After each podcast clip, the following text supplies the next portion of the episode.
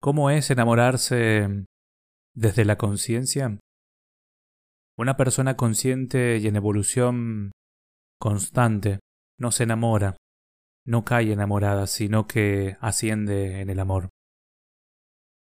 Una persona que ha evolucionado tiene integridad para estar sola y cuando da amor, lo da sin estar atada a ningún hilo y simplemente lo da. Cuando una persona consciente y evolucionada da amor, está agradeciendo. Está agradeciendo que lo aceptes. No espera no espera que solo agradezcas. Simplemente te da las gracias por aceptar su amor. Y cuando dos personas conscientes y evolucionadas se aman, ocurre uno de los fenómenos más hermosos, al menos a mi criterio, ¿no? Están juntos, pero enormemente solos, y no destruyen su individualidad. Creemos y tenemos esta ilusión de que la individualidad es mala, y es todo lo contrario, es libertad. Se ayudan el uno al otro justamente a ser más libres. No están involucrados en en dominarse, pensando en cómo poseer al otro.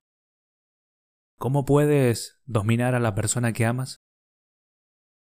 La dominación es una especie de odio, rabia, enemistad. La libertad es un valor mucho más elevado. Si el amor destruye la libertad, entonces no es amor, sino miedo. Sin libertad nunca, pero nunca serás feliz. Es imposible. La libertad es el deseo intrínseco de, de todo hombre y de toda mujer. Por eso, uno empieza a odiar generalmente todo lo que destruye su libertad.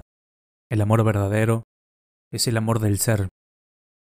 El amor del ser es un estado de conciencia, es energía.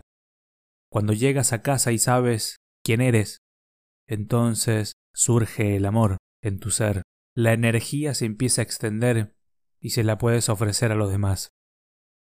El primer requisito básico para poder dar amor es tener amor. Porque no se puede dar lo que no se tiene. Si hay algo en tu vida que te inquieta, te quita el sueño, la paz y tu tranquilidad, te invito a tener una conversación que pueda y te permita habilitar una mirada posibilitante sobre aquello que está aconteciendo en tu presente. ¿Hablamos? Haz clic en el enlace de la descripción de este episodio para comenzar.